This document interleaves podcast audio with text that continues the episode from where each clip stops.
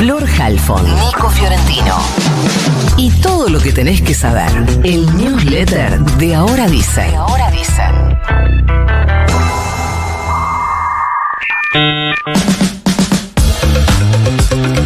Dos nuevas cartas fueron incorporadas al expediente de la causa que investiga la desaparición y presunto femicidio de Cecilia Strisovsky. Realmente ustedes saben que no sigo el minuto a minuto de ninguna causa porque me parece una morbosidad, pero hasta que no encuentren a Cecilia Strisovsky vamos a subrayar este caso todo lo que sea posible.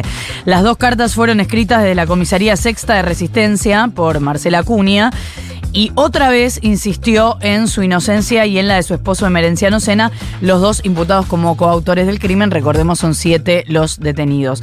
Pese a que las cartas tienen una serie de pedidos al fiscal Jorge Cáceres Olivera y al comisario a cargo de la dependencia donde ella está alojada, volvió a apuntar contra su hijo, César Sena, como el autor del femicidio, algo que habíamos contado que hizo en el manuscrito de la semana pasada. Y ahora se sigue victimizando, como ya hemos leído la semana pasada, y en ningún momento surge siquiera una pizca de lamento por la única víctima, de cuyo paradero todavía no tenemos datos precisos. Y además conocimos en las últimas horas que van a citar a declarar a los testigos del casamiento de la víctima con César Sena, porque se busca tratar de reconstruir cómo era la relación de esa pareja.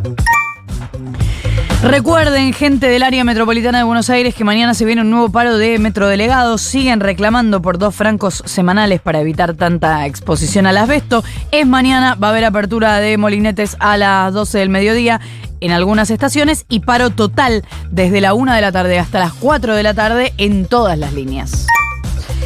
El Parlamento de Israel aprobó la primera ley de la reforma judicial impulsada por el primer ministro Benjamín Netanyahu. La medida limita la capacidad de la Corte Suprema para anular decisiones del gobierno si las considera irrazonables. Se votó por unanimidad, pero básicamente porque los 56 diputados de la oposición abandonaron el recinto. Cientos de personas acamparon frente al Parlamento, siguen acampando para protestar desde que empezó la sesión. Ni Estados Unidos banca este descontrol, imagínate. Se escapó el dólar blue después de conocido el desdoblamiento cambiario o la devaluación selectiva que aplicó el gobierno, llámalo como quieras, las dos cosas están bien. Eh, cerró a 552 pesos ayer subiendo 24 pesos en un solo día. Dicho así, parece una bocha, es, igualmente es una bocha, es un aumento real del 4 o 5% en un solo día, pero hay que decir que el, sí, sube, el dólar eh, ilegal, el paralelo, sigue todavía con un precio por debajo de la evolución de la inflación. Eh, y esta suba que se dio ayer se da principalmente por el encarecimiento del dólar ahorro. Recuerden que desde ayer se encarecieron 3 dólares, por eso hablamos de de evaluación selectiva, subió el dólar ahorro, el dólar que pueden comprar un grupo de eh, personas a precio oficial más impuestos. Este, este dólar ahorro fue unificado impositivamente con el dólar tarjeta, por eso se, está más cerca de los 500 mangos ahora, antes estaba cerca del 460, 470.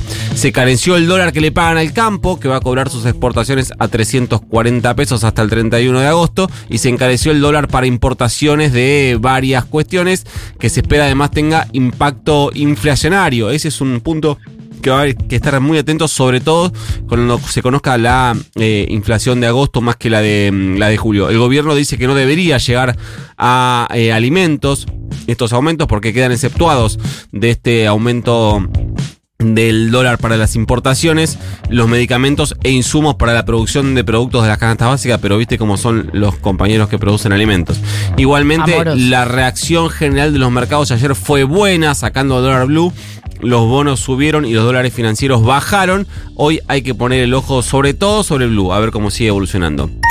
Como era de esperarse, cualquier medida que tienda a una devaluación se ganó el respaldo casi automático del eh, Fondo Monetario Internacional. Consideramos que las medidas anunciadas hoy por las autoridades, hoy por ayer, las autoridades argentinas, son positivas para fortalecer las reservas y consolidar el camino del orden fiscal. Escribieron muy escuetamente en un eh, comunicado. Claramente estas medidas responden a parte del acuerdo que se está terminando de afinar en Washington, del que todavía sabemos poco.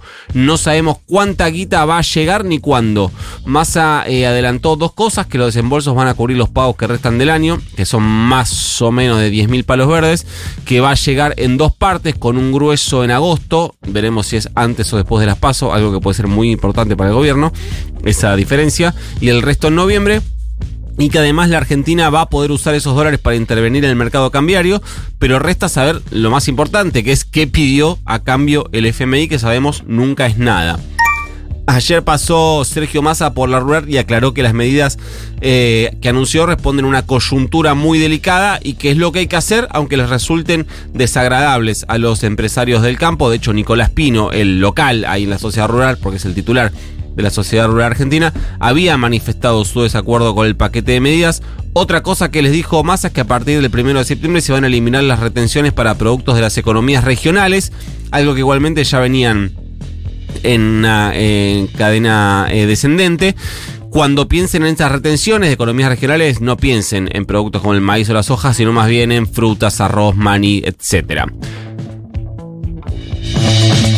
Ahora sí, pero además de Massa pasaron también el resto de los candidatos a la eh, presidencia. Milei prometió devolverle la rentabilidad del campo, que es lo que efectivamente le preocupa, además de eliminar retenciones y habló de unificación eh, cambiaria, insistió con eliminar el Banco Central, dice que es una idea real, que no es un juego, y eh, sacar el día 1 el cepo cambiario, algo que también prometió Patricia Bullrich ayer a Rural, que Patricia Bullrich va oscilando respecto al cepo cambiario, a veces dice que es el día 1, a veces que bueno, más o menos que hay que ver.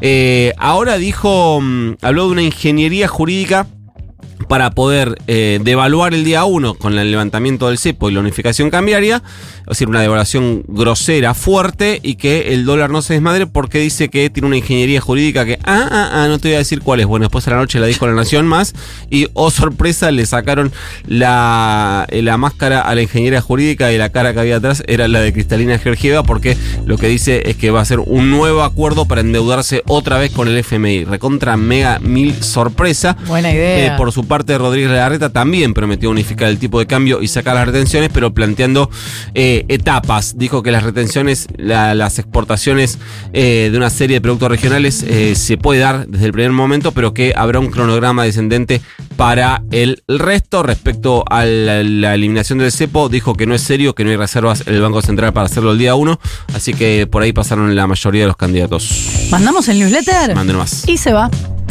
You've got mail.